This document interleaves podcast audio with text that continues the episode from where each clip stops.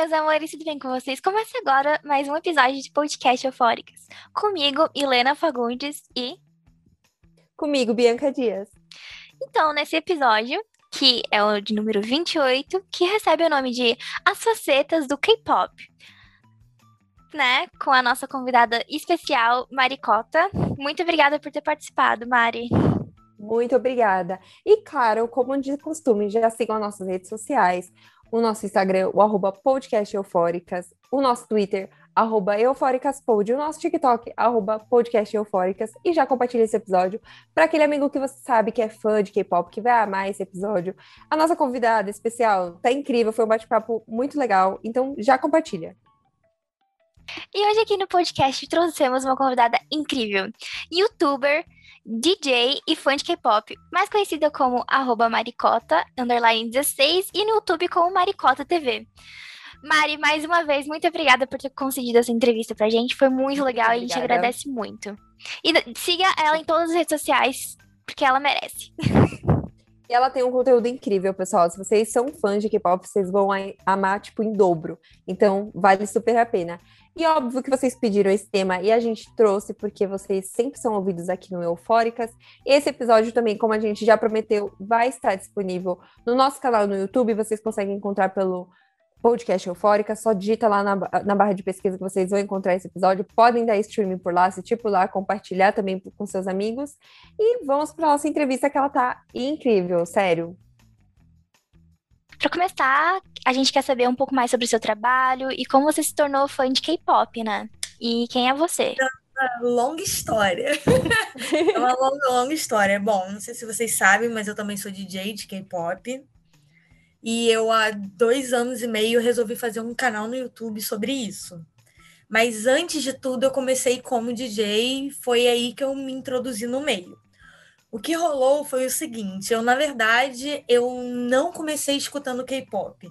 Eu comecei a vendo, comecei vendo drama sem saber que eu estava vendo alguma coisa coreana. Então eu achava que era um filme, gente, eu era muito sem noção. Eu achava que eu estava vendo um filme com várias partes, porque era difícil de ser jogado na internet, muito longo, e as pessoas picotavam os filmes. Gente, muito boa. E eu achava que tudo era japonês. Gente, achava que tudo era japonês. Porque eu descobri do nada vendo anime e eu vi que tinha tipo um live action do, de um anime que eu tava vendo. Me interessei e comecei a ver. Beleza, até então, beleza. O primeiro realmente foi japonês. Agora, os outros foram todos coreanos e eu não sabia. Sim. Começou por aí. Até o grande dia que eu comecei a ver Boys Before Flowers e do, no, no drama, a trilha sonora, é, uma das músicas era do Shiny. E tinha uma outra que era do Yuki, se eu não me engano. E aí a minha prima tava limpando a casa, porque eu moro com ela, né? A gente divide apartamento. Uhum. E eu tava aqui quieta no meu quarto, como quem não quer nada, cantando a música do drama. Aí ela virou pra mim e falou: Por que, que você tá escutando K-pop? Eu falei, Hã? O que é isso? É K-pop, aquela. Esse negócio aí que você tá ouvindo? Eu falei, a música do filme? Do filme! A ela! Aí ela, isso não é filme? Eu claro que é! Aí ela, Mariana, isso é uma série. Eu falei, uma série? Ela é coreana? Eu falei, coreana? Como assim? Uma série coreana, o que rolou? Aí ela me explicou, ela falou, Mariana, isso é uma série coreana, é uma adaptação de Hanayori Dango, que é um, um mangá japonês, e esses que estão cantando aí, e do Shiny, uma banda coreana. Gente, o que rolou na minha vida? Tipo assim, minha cabeça explodiu. Aí, beleza. Aí, nesse dia, ela, limpando a casa, começou a me mostrar uma música da Ciel. Aí eu falei, mano, isso é bom, isso é massa, isso é legal. Aí me mostrou Big Bang e tudo mais, beleza. Morreu. Continuei vendo minhas séries agora, sabendo que era uma série, e comecei a catar mais sobre o assunto, porque eu me interessei muito, achei muito interessante. Beleza, até aí.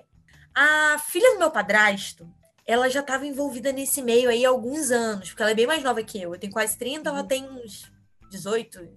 Enfim, geração Z, né? Uhum.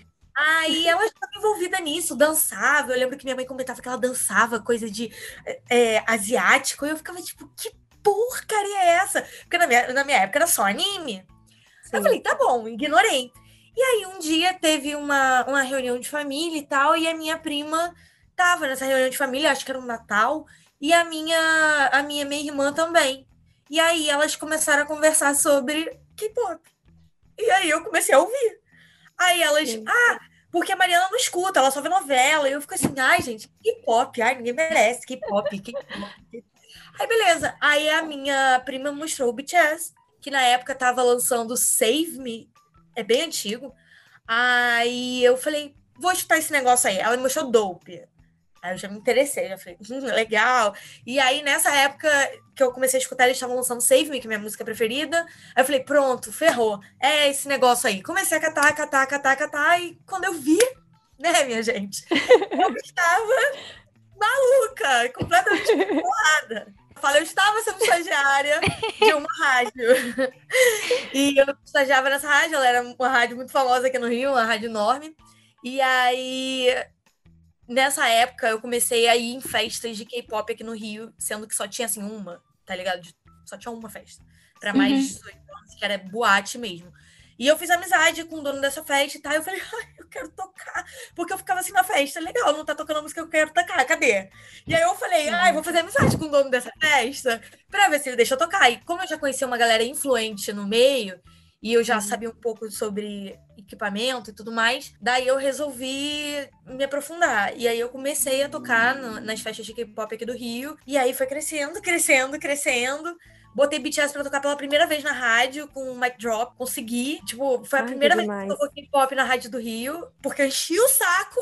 Eu enchi o saco. E aí, quando eu saí do estágio e me formei, o meu TCC foi sobre expansão da cultura pop coreana e suas estratégias comunicacionais, porque eu fiz publicidade.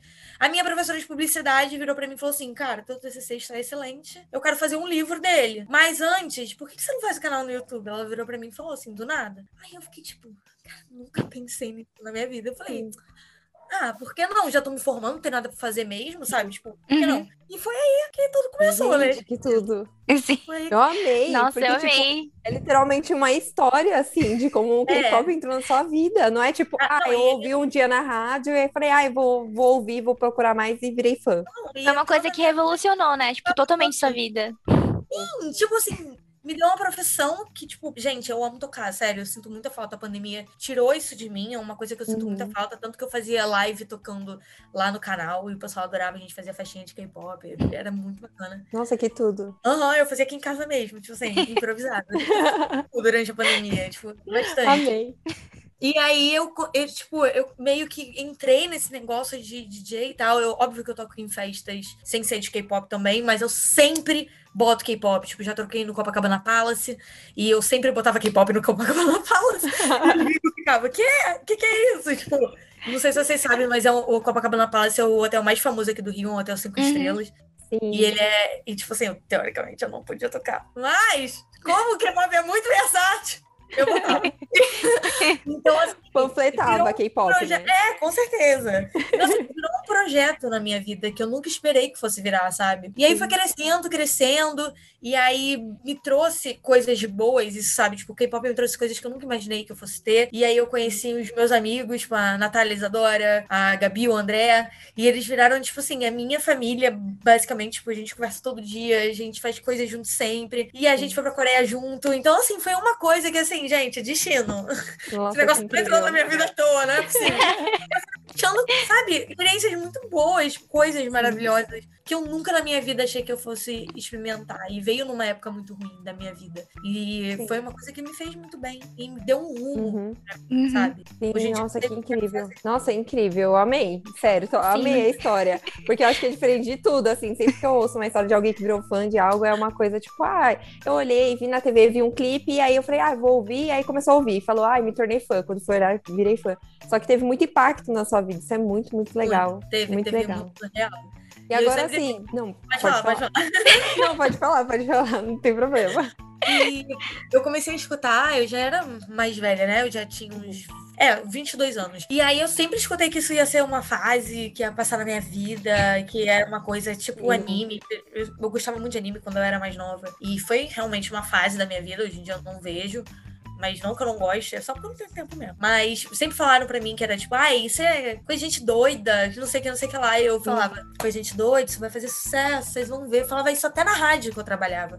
Porque Uhum. quando eu botei pra tocar, eu recebi, tipo assim, o pessoal, além de estranhar muito, muita gente desdenhou, sabe? Falou, tipo, ah, essa garota é maluca, só fala disso, só, só quer saber disso. E eu falava, gente, isso é só um estilo musical. Você gosta de rock? Eu gosto de K-pop. É Uhum. igual, é a mesma coisa. E você vai ver que vai fazer sucesso. Vocês vão ver que vai fazer sucesso. Hoje em dia, eu ligo a rádio e nessa rádio toca BTS, sabe? Tipo assim, então. Sim, Não só aí no Rio, mas aqui em São Paulo também.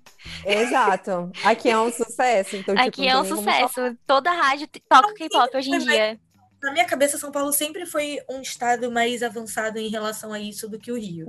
Eu acho o Rio muito assim, sabe? Uhum. Pra indústria musical. Tem sempre um estilo de música próprio que os cariocas gostam. Por exemplo, é, quando tem uma rádio de rock aqui no Rio, normalmente não dá certo, porque carioca só Uhum. escuta a mesma coisa. Então eu acho que o carioca ele é mais fechado para outros estilos musicais. Então aqui a gente aderiu muito tarde. Por exemplo, no primeiro show do BTS que eu fui em São Paulo, que foi na Wings Tour, que foi o primeiro show de K-pop da minha vida, São Paulo eu já encontrava tudo deles. E aqui no Rio eles Sim. não existiam, sabe?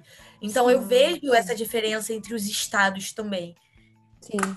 É uma coisa que eu, eu reparei muito. Isso é muito interessante, muito interessante mesmo, né? Porque É. como a gente pensa que, que é um gênero assim tão abrangente, a gente achou que, tipo, foi aderido em todos os estados, assim, de Sim, boas. exatamente. Tipo, super Não, tranquilo, né? Todo mundo aderindo. É, porque você falou exatamente disso, que, que surgiu o K-pop, por exemplo, no Rio, né? Igual você estava explicando a situação, que foi algo que as pessoas ficavam, ai, nossa, mas ninguém gosta desse estilo, porque tá tocando na rádio. Só que, na verdade, o K-pop tá aí desde 1980, né? Que lógico que agora, esses últimos anos, que teve esse boom, assim, mas é, na sua visão, assim, em qual momento é, houve aquele estouro mesmo do K-pop que você falou, agora vai, agora todo mundo, assim, se não gosta, vai ouvir e vai tocar nas rádios, vai estar na parada musical. Você percebeu esse momento, assim, qual foi Eu você? percebi. Eu percebi esse momento exatamente no momento de Mic Drop do BTS, porque eu, na verdade eu acho que tem vários momentos. Eu vou Uhum. ter que apontar alguns deles. A gente não pode deixar de citar o BTS com certeza, isso é um fato, porque eles revo- revolucionaram a música, né? Eles revolucionaram o jeito que as, o jeito das pessoas aceitarem o estilo na, na vida, sabe? Eu conheço Uhum. muita gente que não via K-pop naquela época, que achava uma coisa esquisita por não ser em inglês, e vi Uhum. as pessoas mudando a cabeça delas por conta do BTS, então a gente não pode realmente deixar de tocar no nome deles é, nesse momento, isso é um fato. É, na época de and Tears, eu acho que foi a época que começou a popularizar, não era algo muito popular, mas realmente a Wings Tour começou a abrir mais a cabeça das pessoas. Por exemplo, eu comecei a ter uma noção do que estava acontecendo mais, assim, na Wings Tour, porque o BTS veio fazer shows aqui no Brasil, fecharam dois dias e ainda teve gente que não conseguiu comprar, e foi muita gente que ficou de fora. Então eu consegui ver a dimensão desse negócio nessa época. Fora Uhum. que, além do Brasil, outros países tiveram mais de um show com arenas cheias. Não foram, tipo, aqui no Rio de Janeiro foi. Aqui no Rio de Janeiro, aqui em São Paulo, foi no Citibank Hall que eles fizeram um show, que é um lugar pe- pequeno relativamente, né? Sim. Uhum. Como se fosse o Vivo Rio aqui de São Paulo. Uhum. E nos outros países, é, por exemplo, nos Estados Unidos, na Inglaterra, eles já faziam shows em estádios. Então eu comecei a ter uma visão do que era isso a partir desse momento, que já era tipo um ano depois que eu comecei a escutar. Depois disso, a gente tem a era Mic Drop. Fake Love DNA, que foi quando a galera começou a, a prestar mais atenção. Fake Love, eles apresentaram essa música já numa premiação americana. Então você já começa a ver a introdução deles no mercado americano e é a- o início da popularização do grupo, né? É, a gente pode falar assim. E agora, na, depois que, se eu não me engano, depois que eles lançaram, deixa eu ver, Boy, em Boy With Love eu já tinha certeza que aquilo dali não, não ia ter mais volta. Eles já iam Sim. ter sucesso mundial. E depois eles lançaram On, lançaram Dynamite, lançaram, enfim, o que a gente consegue ver hoje em dia. Então, pra mim, o início, a, a ponta do iceberg começou em Blood, Sweat and Tears. A ponta do Uhum. iceberg, pra mim, foi ali. E a popularização começou naquela era Mic Drop, DNA, Fake Uhum. Love, entendeu? Então, pra mim, ali que o negócio aconteceu. E a gente Sim. teve a popularização, a popularização depois, mesmo assim, em massa, eu acredito depois de Boy with Love, que eu acho que foi o surto, porque ele Uhum. fez a, Eles, a, o feat com a Halsey, e foi o primeiro feat que teve MV com uma pessoa de um outro país, sabe, de um americano. Então, Uhum. assim, eu acho que foi nessa época aí mesmo. O K-pop é, não é apenas um gênero musical, mas também é um estilo e modelo de produção da indústria. É, nessa ideia, as empresas tentam consolidar os idols. Você poderia explicar pra gente como funciona essa questão assim da indus- industrial, é, a respeito das gravadoras, como funciona essa questão da construção dos idols? Na verdade, eu acho, eu vou até muito além do que você falou e vou completar, porque o K-pop ele é um estilo de vida. As empresas, eles não vendem só um estilo musical. Eles vendem a estética, eles vendem a aparência, eles vendem produtos, eles vendem emoção, que é muito importante. Eles vendem um estilo que você quer entrar mesmo, assim. Eu acho que se você, por exemplo, for perguntar para alguns fãs de K-pop, pegar uns 10 fãs de K-pop e sair perguntando o que, qual é o maior sonho da vida deles, muito provavelmente as pessoas vão falar ou ir para a Coreia do Sul, ou me tornar um idol, um idol, enfim. Então, eu acho que eles vendem mesmo um estilo de vida e isso é sensacional pensando como publicitária, falando como publicitária. Uhum. Eu falei para vocês que o meu TCC foi sobre isso, então eu tenho uma tese para vocês. Nossa, Eu posso provar. então, eu acho que assim, as empresas elas começam construindo é, uma identidade para cada idol. Se você for pegar um grupo, cada grupo tem a sua personalidade, sabe? Tem uma pessoa que ela é a mais engraçada, tem a pessoa que dança melhor, tem a pessoa que é o líder. Então, vamos começar por aí. Eu acho que a identidade do grupo ela é formada a partir do momento que as pessoas recebem as nomenclaturas dela e o que elas vão fazer dentro daquele grupo. Tipo, o líder, o main dancer, o, vo o a vocal line, a rap line. Então, a gente sempre vai ter esses, essas personalidades dentro de um grupo. E isso começa a construir é, a identidade de um grupo, né? E dentro disso, a gente ainda tem os programas de variedade que, faz, que pegam os idols para participar desses programas, o que é muito interessante, porque durante esses programas de variedade que a gente começa a conhecer um pouco da personalidade de cada idol. E a partir daí você tira o seu bias, o seu TT, que são as personalidades que vocês mais gostam dentro daquele grupo. Então isso já é muito interessante, porque emocionalmente eles já trazem você para perto deles, sabe? Tipo, ah, eu tenho é, sei lá, o Parque de Mim, Parque de Gente, vou dar BTS tudo como exemplo, porque eu acho que quem não conhece o, o K-pop num, num, todo, vai ser mais fácil da galera visualizar. Uhum. Vou pegar Parque de Mim. Parque de Mim é o membro mais fofo do BTS. O J-Hope é o membro mais engraçado. Me identifico muito com eles. Mas eu gosto mais do membro mais engraçado. Ele é o meu TT. Uhum. Mas, e, e ele me chama mais atenção e tal. Ele é o meu bias record. Entendeu? Então a gente começa a se apegar a eles a partir desse momento. Então, eu acho que a criação de uma personalidade para cada membro do grupo é o primeiro passo para você criar, criar um, um, grupo de K-pop de sucesso, e é isso que as empresas sempre tentam fazer. Tanto que os grupos mais novos estão sempre sendo introduzidos em programas de variedade. E aí a gente tem, por exemplo, o ATEEZ. O ATEEZ, eles têm também, eles tiveram também, quando debutaram, um mini. Era uma minissérie, onde eles viajavam juntos e era tudo gravado. E aí você conhecia mais eles, como era a entrosação com eles e tudo mais. E isso, mano, é essencial. BTS tem o Bom Voyage, que são eles viajando, eles introduzindo com eles mesmos, tarará. E sempre vai, tipo, sempre normalmente tem isso, para você se sentir mais próximo do idol. Uh, depois disso, eu acho que começa a vir a parte mais é, capitalista do negócio. O BTS eu acho muito interessante, porque eles criaram a Line. A Line, para mim, é um puta jogo de, jogo de marketing muito bom. Porque ele envolve o emocional, sabe? Aquela, aquela vontade do, do, do fã de querer ter aquilo. Por quê? A Line fez uma parceria com o BTS, né? Foi a Line? Foi.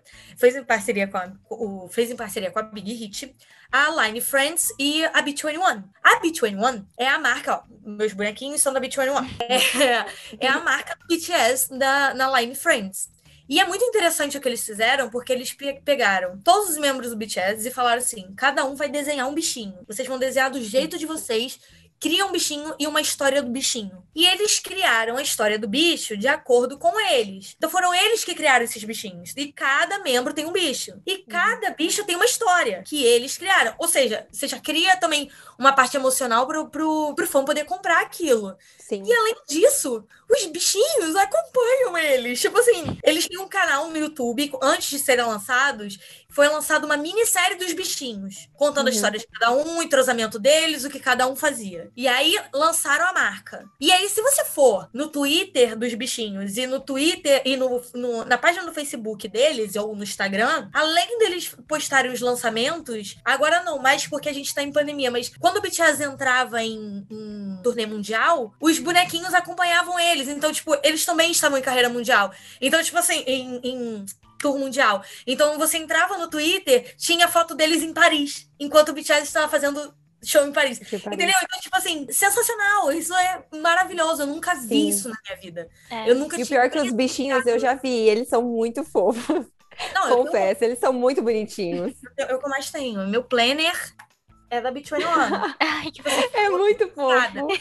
Eu fui pra Coreia e eu literalmente gastei o meu dinheiro inteiro nessa loja. Não tô brincando, é muito sério, é questão de morte. A gente entende, a gente é fã também. Tipo, É, a gente, entende. Então, é, é uma energia caótica, junto É. com felicidade. Enfim. Sortei, sortei, sortei. Fazer o quê? Sortei. Esperei isso a minha vida inteira, sortei. Mas isso é muito legal, eu acho um marketing muito interessante.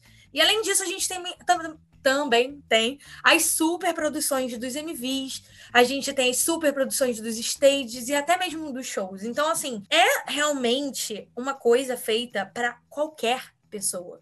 Porque é um estilo musical que engloba vários outros. Você não tem um. O K-pop não é um estilo. O K-pop tem tudo. K-pop tem jazz, K-pop tem soul, K-pop tem tem R&B, tem hip hop, tem pop, tem EDM, tem tudo.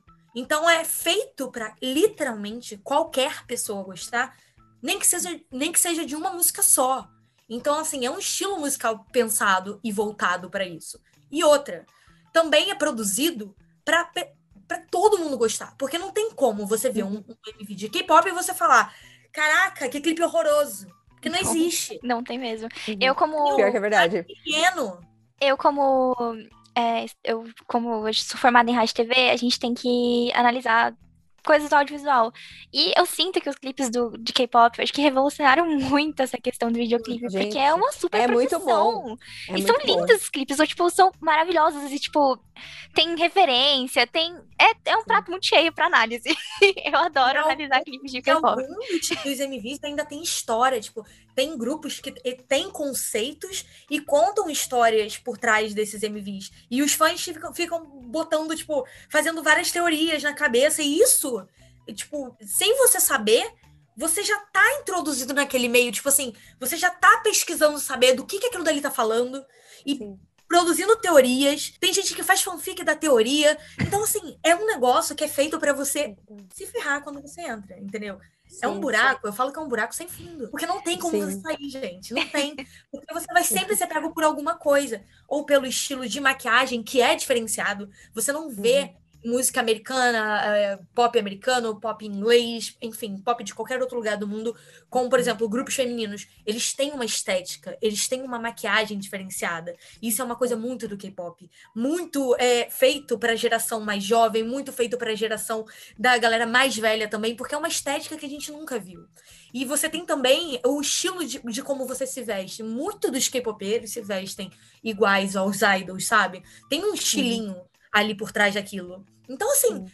são gente, são várias coisas, várias, várias coisas que te introduzem pro, pra, pra, pro seu dia a dia. Tipo, K-Beauty, é, até as próprias séries, porque eles botam os idols pra atuar em séries, gente, isso é genial. Você ter idols que são atores. Isso é genial. Porque você. Mano, às vezes você é fã do, do cara que canta e você nunca imaginou que o cara pudesse atuar. E aí você vê o cara sendo, assim, protagonista de um filme muito foda. Ou então, protagonista de uma série muito boa. E você fica tipo, meu Deus, essa pessoa é incrível! É E incrível, ela faz tudo. você te mete ainda mais no meio. Então, cara, eu acho, sinceramente, genial. É uma teia que tu não consegue Genial. escapar. É Sim. genial. E eles, trabalham, e eles trabalham muito bem essa parte do marketing, igual você estava falando, tipo, tudo, tudo linka muito bem, tudo, tipo, faz muito, muito sentido. Mas agora, como a gente é polêmica e gosta de uma polêmica, né? A gente vai trazer essa pauta Ai, aqui, porque não tem como, como a gente fugir dela. É, mas a Coreia, ela em si já é um país muito marcado por suas tradições, né? Pelos seus costumes, enfim, tudo muito bem padronizado, muito certinho, né? Enfim. É, eles também são conhecidos por ter essa cultura mais rígida, tradicional, né, onde as pessoas têm que tipo trabalhar para se garantir, então tem essa toda essa questão de cobrança. Aí, e nesse meio tempo, o sonho de virar idol, ele pode vir à tona, né? Só que não significa que você vai ser livre, vai ganhar mares e mares de dinheiro. Também pode acontecer, mas também não é muito bem assim que rola. E aí a gente queria que, é, que você explicasse um pouco para os nossos ouvintes, para os eufóricos, esse modelo de como funciona essa indústria, assim, os trainees, os idols, como que funciona todo esse modelo que é meio polêmico aí? É, então, a gente sabe que você ser idol é um sonho que é muito difícil de se realizar. Primeiro porque a gente tem uma indústria muito saturada, onde anualmente são lançados inúmeros grupos. A grande maioria não consegue atingir o objetivo que é Primeira, primeiramente de tudo, eu acho que o mais importante é ficar famoso na Coreia do Sul. A gente vê grupos que não conseguem alcançar nada de público lá e, consequentemente, nada de público aqui.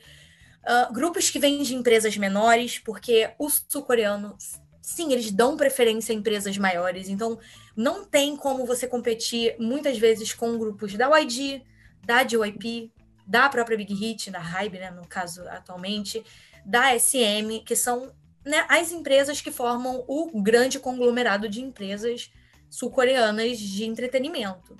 Então, a gente vê inúmeros grupos que tentam chegar né, no sucesso, tentam alcançar e não conseguem. Não porque não são bons, mas porque a indústria é muito saturada e normalmente as pessoas lá dão mais valor e prestam mais atenção em grupos que são da Big Three, grupos que são de empresas maiores.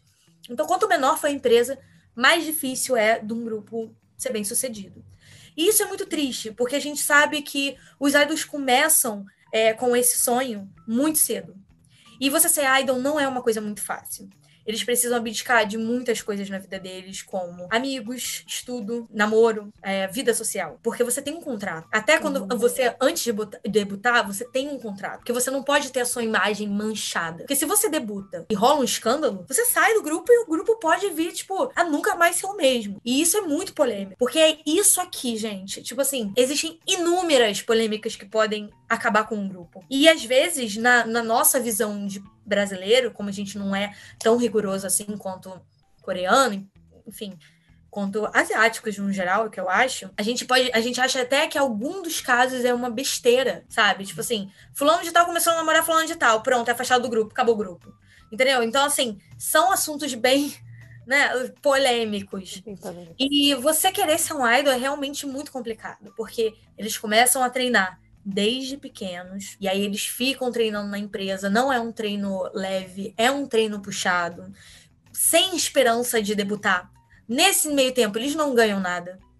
Então, assim, é um sonho que às vezes pode nem vir acontecer. É um sonho que eles podem nunca alcançar. Então é realmente bastante complicado. E aí no meio nesse meio tempo podem acontecer inúmeras coisas como o idol entrar num programa de, de variety sabe, de, de para formar grupos, é, ou então ele ser prometido por um grupo e na hora X não na hora H não debutar, ou ele tentar, é, ele ter um grupo já formado, a empresa falar, vamos debutar vocês. E aí, em vez de fazer isso, eles jogam eles para um programa de variedade de sobrevivência para montar um grupo isso já aconteceu. Isso aconteceu, inclusive, com o Icon e com o Iner. Eu não sei se vocês sabem da história do Icon e do Iner. Eles eram da YG, eles treinavam juntos, eram todos trainees, e eles achavam que eles iam debutar juntos. E aí, um dia, viraram para eles e falaram: olha, vai todo mundo aqui participar de um reality show.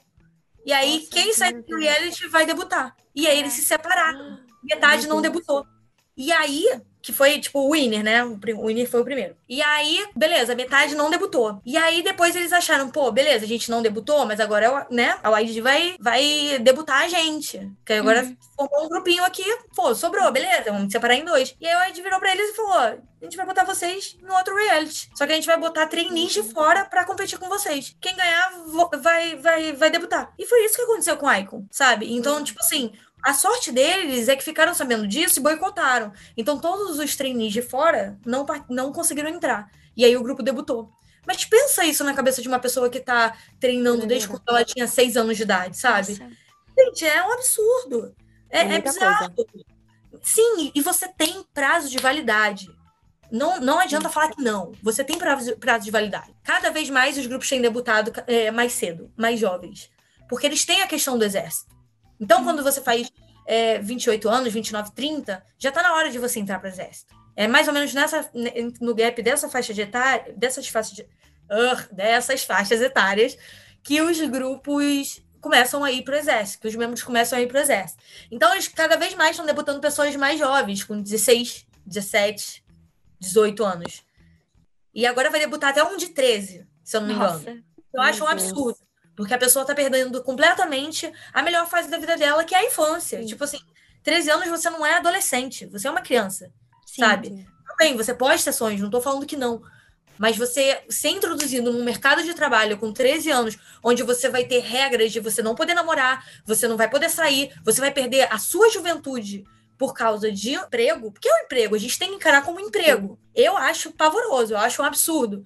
Então, assim, cada vez mais eles estão debutando pessoas mais jovens, o que eu acho muito ruim para eles, entendeu? E essa essa ah, essa coisa de você também não mesclar a idade, por exemplo, de você só ter grupos cada vez mais jovens, também é muito ruim para o mercado. Porque você cada vez mais vai estar inibindo as pessoas mais velhas de escutarem determinado, deter- sabe, determinado grupo. Sim. Porque cada vez mais vão infantilizando, sabe? O K-pop vão botando pessoas mais jovens. Então, assim, particularmente falando, isso pode ser uma, um popular opinion, pode ser polêmico, mas eu acho que eles Uhum. deveriam mesclar a idade dos, dos grupos. Sim. Poderiam botar umas pessoas mais velhas, tipo, de 26 anos, junto com uma galera mais jovem, porque eu acho que a galera vai, vai aprendendo, sabe, com as Sim. pessoas mais velhas. Podia, tipo, debutar grupo de pessoas que já foram pro exército, pra não ter que, que, sabe, que mandar a galera pro exército no meio da carreira, no auge da Sim. carreira. Então, assim, tem coisas que talvez rolem no K-pop por ser um estilo musical muito novo, uma indústria muito nova, eles ainda estão aprendendo. A Coreia é um país que demorou muito, muito para se globalizar. Muito. Há 60 anos atrás, 70 anos atrás, eles estavam sendo invadidos pelo Japão e eles não Uhum. tinham nada na cultura deles, porque o Japão simplesmente impedia eles de fazerem qualquer coisa que fosse deles, inclusive aprender a própria língua. Porque eles estavam sendo colonizados, teoricamente, tentando, né? O Japão estava tentando colonizar a Coreia. Não ocorreu, graças a Deus, mas isso estava acontecendo há 70 anos atrás. E a gente sabe que é muito problemática essa história da Coreia, essa história política da Coreia de 70 anos atrás. E eles conseguiram se reerguer nesse gap de 70 anos. No caso, menos, né? Porque o Japão saiu de lá, eles tiveram mais Uhum. 10 anos, e aí começaram a, a- a investir em tecnologia, educação e cultura. Então, tem muitas questões que tem que mudar, que eu vejo que está mudando aos poucos, mas que ainda precisa melhorar muito, com a pressão de, de estética, que não só os idols passam, mas toda a população coreana. Esse lance de lá, idol não poder namorar, que isso é um absurdo, gente. Isso é um Sim. absurdo. Imagina você trabalhar e você não poder namorar. Tipo assim, pelo amor de Deus, isso não existe. Exato. sabe? É. Não existe. 30 anos na cara que nunca beijaram na boca. Aí sai um, um escândalo, escândalo, deles falando, ai, fulano de tal, tipo os meninos do, do, do AV. Ah, fulano de tal saiu acompanhado de uma coreana de tal lugar às tantas horas da manhã. Gente, querido, beloved, Habib, é óbvio que saíram.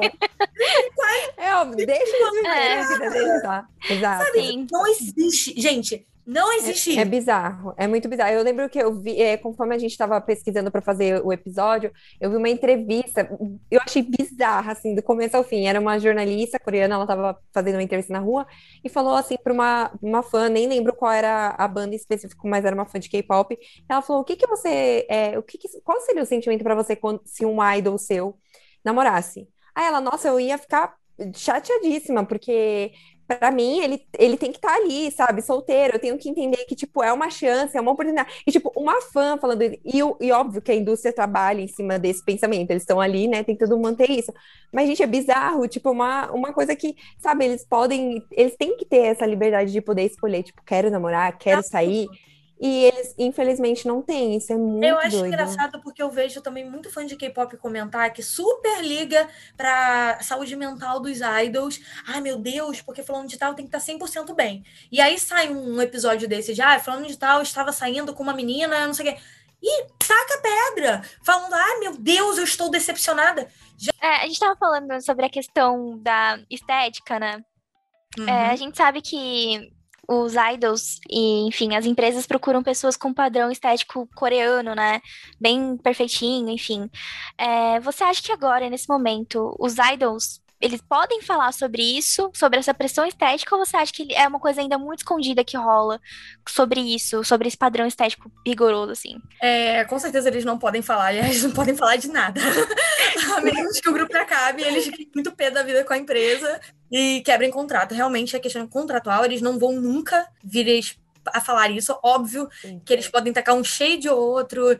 É, eu acho que eles podem mostrar o descontentamento deles em relação a isso.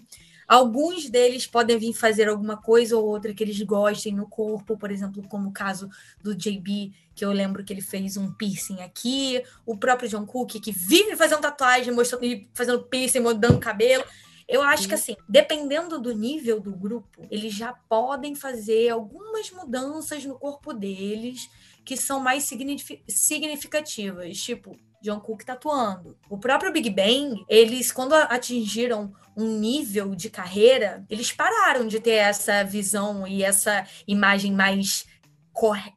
Não é correta, né, gente? Porque a gente não tá falando de caráter, mas Sim. essa imagem mais padrão. Né? Uhum. Eles já começaram a mudar mais o cabelo, fazer uns clipes mais doido e tudo mais. Então, eu acho que assim, quando o idol ele alcança determinado nível na carreira, sim, ele começa a ficar mais solto em relação a isso, dependendo do grupo, porque tem muito disso. Depende muito da empresa, depende muito do grupo, enfim, depende muito. Agora, a galera que debuta agora, gente, não tem.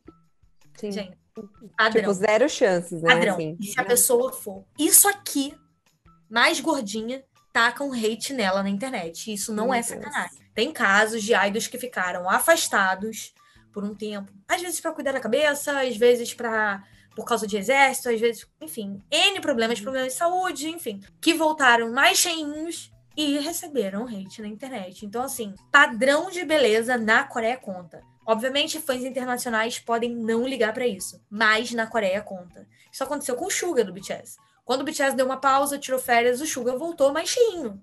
Gente, normal. Qualquer pessoa Sim. normal, a gente somos humanos, sabe? Os, uhum. os corpos mudam. A gente engorda, a gente emagrece. Eu mesmo já engordei e emagreci cinco vezes durante a pandemia, feito São Paulo total.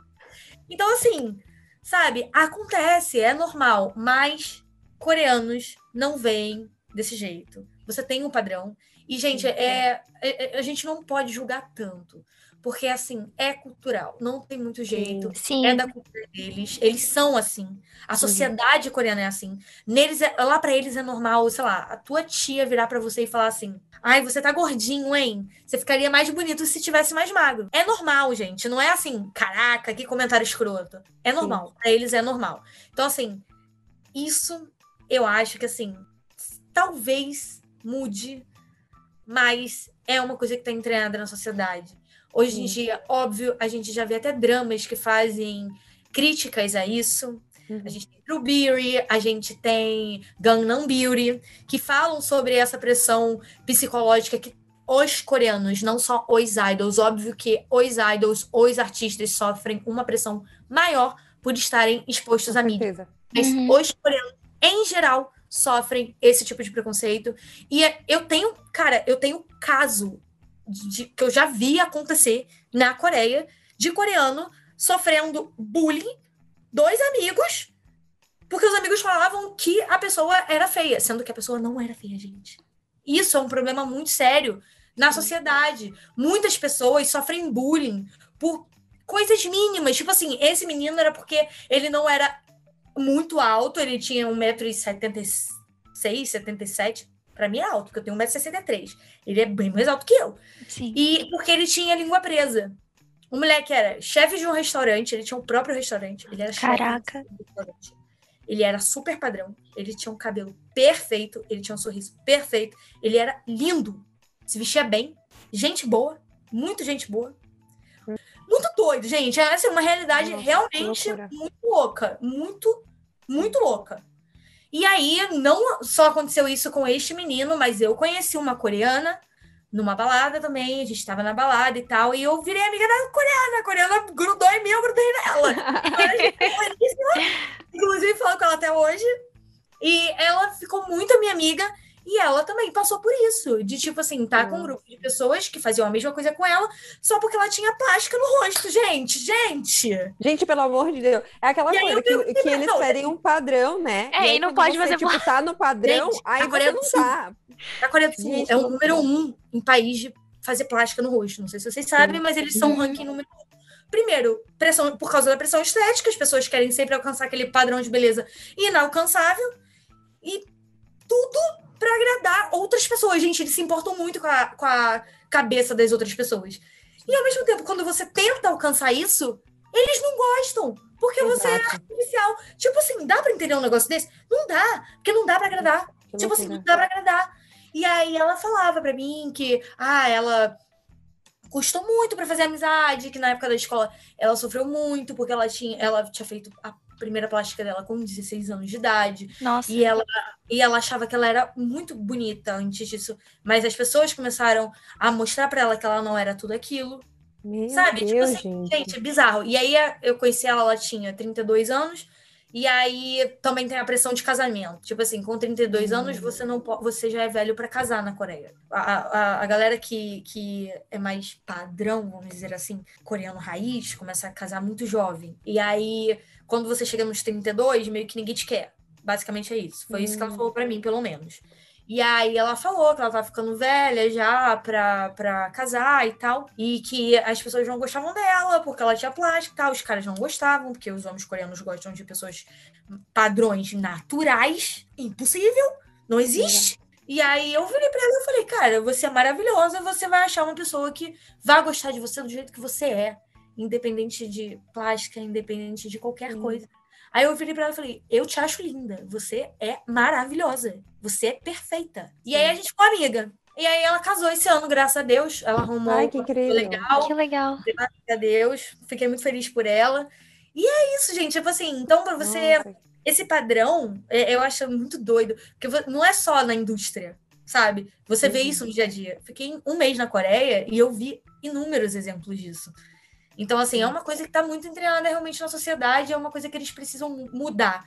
Mas eu acho que vai ser, vai levar ainda um pouco de tempo para eles Sim. mudarem e poderem vir a público falar sobre isso, porque realmente é um assunto delicado, é um assunto polêmico que está entranhado na sociedade, e isso vem muito da questão cultural mesmo e do fato da Coreia ser um país muito fechado e Uhum. só começar a se abrir agora, menos de cinco anos. Obviamente a gente tem a Uhum. globalização antes disso, mas vocês escutaram eh, alguém ir para a Coreia em- há 10 anos atrás? Tipo assim, Não. não. Não. E até atualmente é difícil você escutar. Então, assim, é uma coisa que vai demorar para mudar, mas que está entranhada na sociedade, não só na indústria.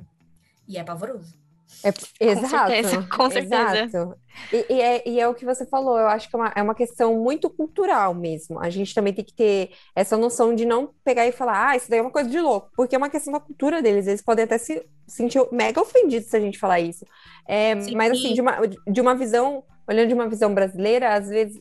Quando a gente estava fazendo a pesquisa para fazer, para entrevistar você e tudo, e conhecer um pouco mais sobre K-pop, a gente tava, ficamos muito chocada, porque tinha umas pautas que eram muito, muito polêmicas, tipo, questão de ser da comunidade LGBTQIA+, não tem como, quando você, por exemplo, é um idol, não tem como você ser a, Não só- é- é beta- Não só idol também. É, é, assim, coisa. é, exato, eu geral, também né? tenho exemplos, e exemplos pavorosos. Então, é Pavorosos. muito doido. E, e eu acho que, e assim, pelo menos quando eu olhei, eu até pensei, falei, nossa, a pauta social parece que não existe lá. Só que é uma questão muito cultural. Então, para eles, às vezes é tipo, Se a pessoa é baixinha, se Uhum. a- o cara é mais gordinho, ou a menina. gente, isso é Se a menina é muito alta.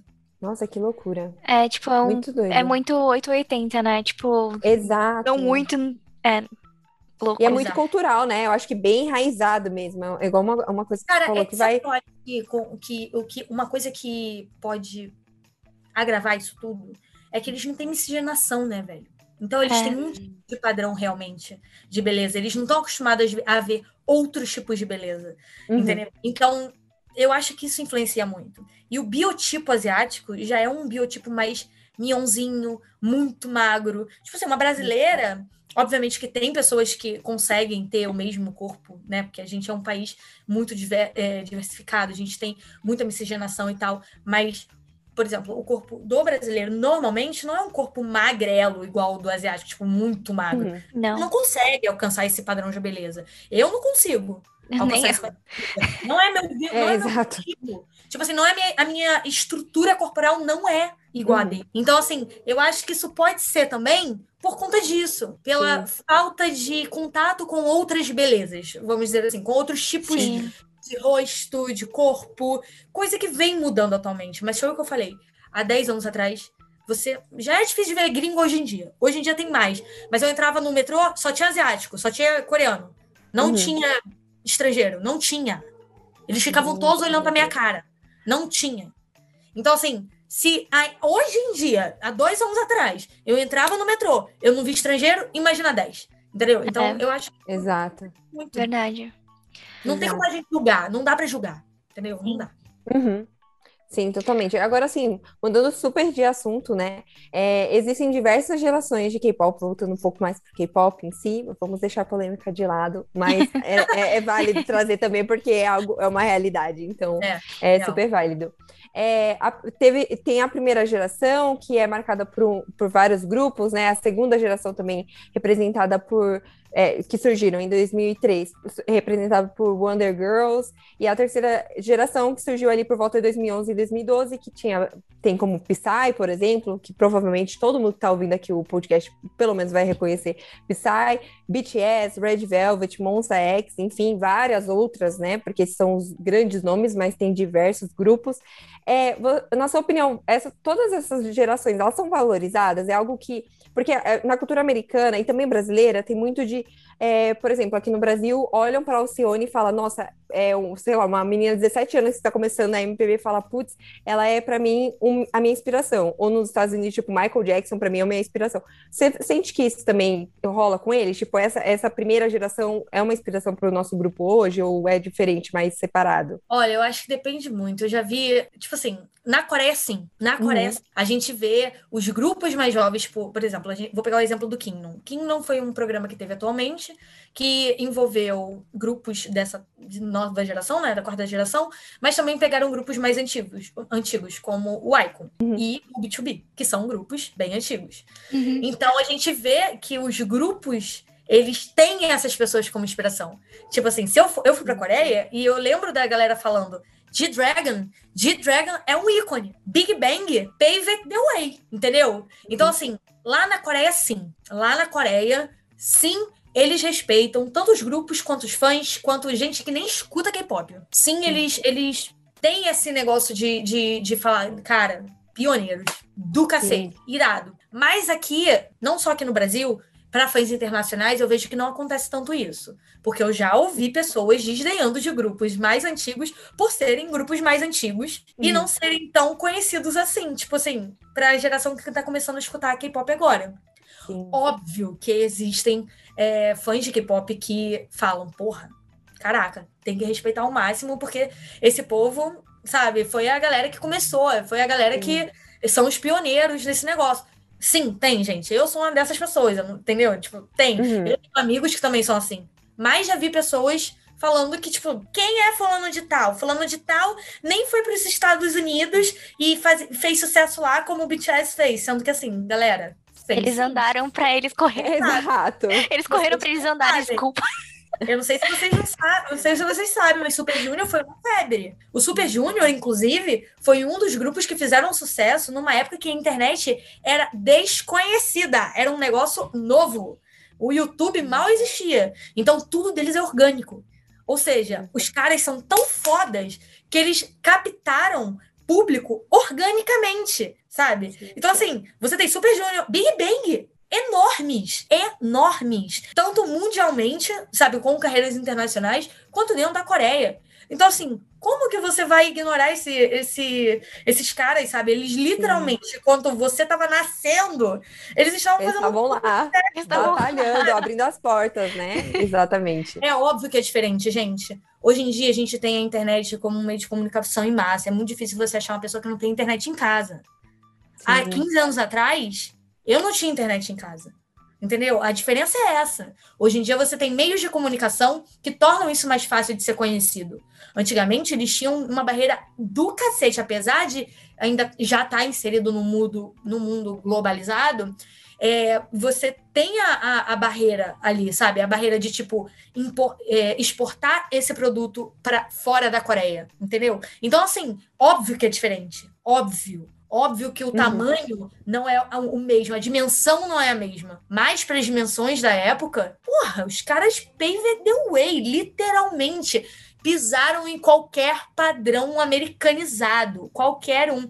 Faziam sucesso dentro e fora da Coreia. Faziam sucesso no Japão. Gente, Coreia é inimiga é, histórica do Japão. Por muito tempo, comercialmente, eles foram fechados. Não, a Coreia não podia exportar nada para o Japão e o Japão não podia exportar nada para a Coreia. E eles quebraram essa barreira, entendeu? Uhum. Então, assim, eles literalmente construíram e pavimentaram realmente para esses grupos novos fazerem o que fazem hoje em dia. Então, assim, não tem como você ignorar esses grupos. E eu vejo gente ignorando. E eu acho um absurdo. Tipo, Se as pessoas foram procurar, hoje tem Light Chic por causa do G-Dragon. O, o, quem criou a Light Chic foi o G-Dragon. Foi graças ao Big Bang, entendeu? Então, assim, tem coisas no K-pop que foram criadas por esses artistas. Você não pode ignorar a existência deles, porque o K-pop não seria o que é hoje em dia Sim, é. sem ele. Não fosse por eles. é uma versão atualizada, é uma versão, sabe? Mas foram eles que fizeram isso. Sim. Então, assim, Exato. eu vejo fãs internacionais fazendo isso. Eu vejo, eu vejo. Sim. Na Coreia, não. Na Coreia, eles têm esse zelo pelos é, pioneiros do, do K-pop. Com certeza. Perfeito. É, agora a gente vai para uma pergunta também, outra, que é. Em 2020, a indústria musical sul-coreana cresceu 40, e qu- 47%, levando o Brasil a ser o quinto país que mais consome esse gênero de K-pop. Qual é o seu top 3 grupos e quais os seus idols favoritos? Que você acha a respeito disso? Isso, só top 3? Ah, você pode fazer um top 5, se você preferir. Olha, eu vou citar os mais importantes pra mim. É, eu não posso deixar de falar do BTS, obviamente, porque foram eles que me introduziram nesse meio e eu nem sabia que eles iam se tornar a febre que eles se tornaram. Então, pra mim, realmente é- uma coisa impactante, porque você tem um grupo pequeno que veio de uma empresa pequena que não era ninguém, que fazia show na rua de graça para um super sucesso mundial. E como eles vieram numa época da minha vida que eu tava muito mal e eu precisava de um empurrãozinho eles me ajudaram bastante. Eu sigo muito a filosofia deles de, tipo, não desistir do sonho, sempre correr atrás, porque parado você não vai conseguir nada. Então, eles são uma inspiração pra mim. Realmente, eu tenho que citar como top 1. Top 1, não tem jeito. Eu deito pra qualquer coisa que eles fazem. eu tenho BTS em tudo. Eu tenho, ó, BTS em tudo aqui no meu quarto, do meu lado, sabe? Então, assim, realmente, eu não posso deixar de citar eles como o meu grupo Ultimate, o meu. a razão da minha vida.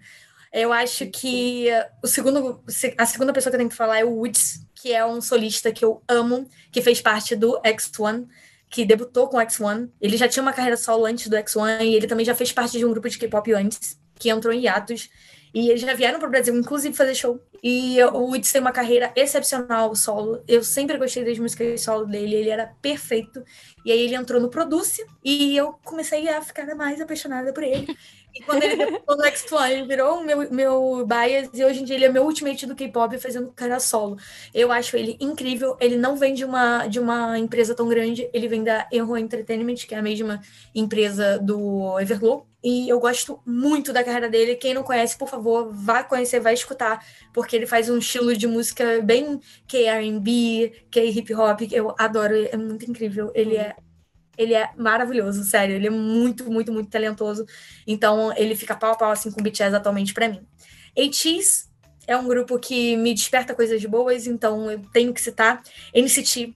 NCT salvou a minha quarentena. O NCT salvou a minha quarentena, salvou o. Cara, me salvou, eu acho que. Do tédio. Eu tava NCT tanto assim antes da quarentena. Na real, eu escutava, mas eu não acompanhava. Eu não sabia nem o nome do, dos integrantes. E aí, como eu tive um pouco mais de tempo na quarentena para poder prestar atenção e escutar, ele virou um dos grupos preferidos e atualmente tá pau pau também escuto muito. TXT é um grupo que eu também não posso deixar de citar porque eu acho que eles têm a maior versatilidade musical do K-pop atualmente. Eles têm uma discografia impecável, até que me agrada mais atualmente do que a própria discografia do BTS, é, do que eles vêm fazendo atualmente. Eu gosto mais do trabalho atual do, do TXT até. É uma, uma uma sonografia que me agrada até mais atualmente. E eles, mano, a discografia deles é de botar inveja, cara. Cada, cada CD, cada álbum é um diferente do outro. É um hino atrás do outro. Não tem uma música ruim, não tem uma música que eu fale, meu Deus, isso vai envelhecer mal. Então o Check pra mim, ó, tá lá em cima. Eu tenho também alguns. Gente, tá vendo? Pra que pedir o top? não tem top, ó. Não tem top. Não sou eu. Não existe, gente. Gosto de muito de. Gosto muito também de K, K hip hop, K RB, então gosto muito do Crush, gosto muito do DPR, do DPR Young, do DPR Live, gosto muito do Chris, do CK, gente, CK, não tem nada de Chris, CK. É, gosto muito do J Park, gosto muito da Bibi, gosto muito da Ciel, que são nomes do, do, do K-hip hop altíssimos, sabe? Tipo, muito famosos da Jessie. Acho que eles representam muito bem. Escuto muito, escuto muito de verdade. Uh, gosto muito também de cantores de OST, tipo Paul Kim, uh, o Juno também é muito bom. Gosto muito também de grupos femininos como Everglow. Gosto muito do Red Velvet. Adoro as solistas, a Yumi é a solista preferida. Então, assim, esses para mim eu acho que são os meus os favoritos. Faves, né? É. Eu, provavelmente vou me arrepender de não ter falado outros, sim. Mas... Ah, ah, Big Bang, Big Bang, não posso esquecer do Big Bang. É verdade. Temos é. os 21 também, então. Se está. Pronto, pronto, gente, juro, parei. Não, mas, mas é muito legal e eu acho que também acaba puxando para nossa é, próxima pergunta, porque você falou bastante durante o nosso bate-papo o quanto é, enfim, todos os grupos de K-pop que você gosta, enfim, você já conheceu, o quanto eles te, de verdade te impactaram, assim. E uma coisa que eu particularmente acho incrível é que muitos do, dos fandoms é, de bandas de K-pop, né, eles costumam fa é, fazer vaquinhas online para ajudar uma causa social.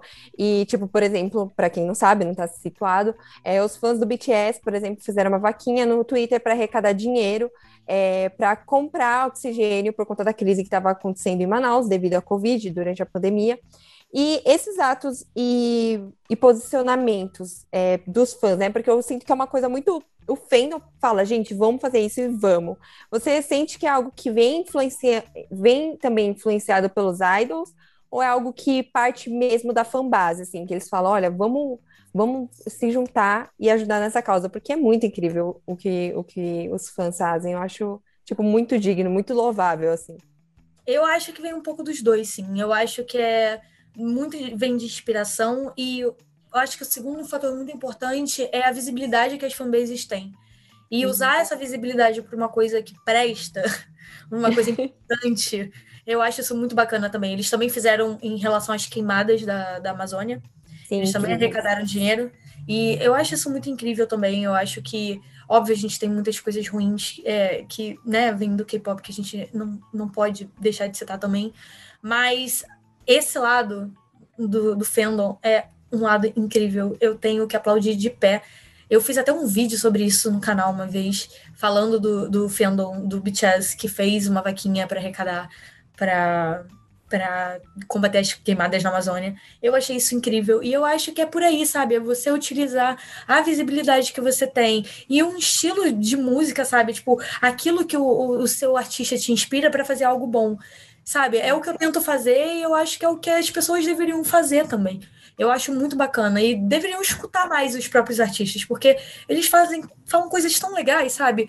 Fazem coisas tão boas também e dão sempre um exemplo bacana. Então, eu acho que utilizar isso pro bem de um bem né, em comum, é muito bacana. E eu, nossa, eu aplaudo de pé. Eu acho isso incrível da fanbase. Incrível. Eu também acho incrível. Super, Sim. super, enfim, louvável. É louvável, realmente.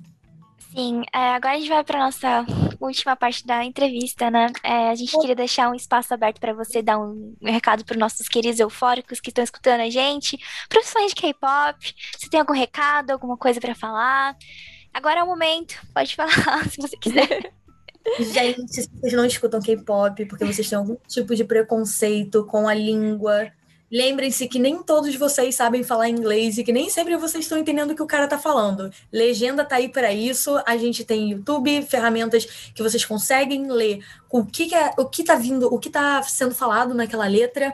Então isso não é uma desculpa para você não escutar tenta abrir uma mente, porque o K-pop é um mundo muito legal, é um estilo de musical que agrada todo mundo e é muito, muito, muito, muito bacana de ser escutado. E eu tenho certeza que, da mesma forma que mudou minha vida e me inspirou de várias maneiras, pode inspirar vocês. E aí, os fãs de K-pop, gente, se vocês gostam de K-pop, se inscreve lá no canal, me segue nas redes sociais.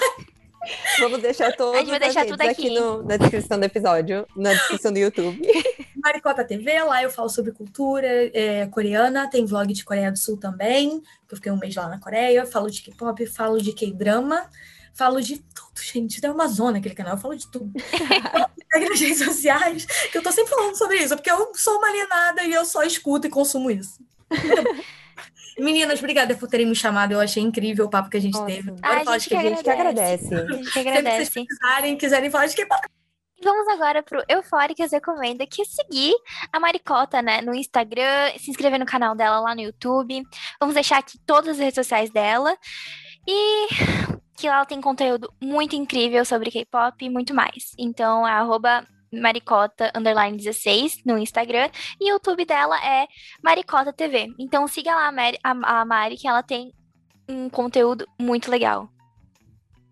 E é isso, então fiquem atentos para os próximos episódios, como sempre. Sigam o nosso Instagram, o arroba podcast eufóricas, o nosso Twitter, arroba eufóricaspod, nosso TikTok é arroba podcast eufóricas.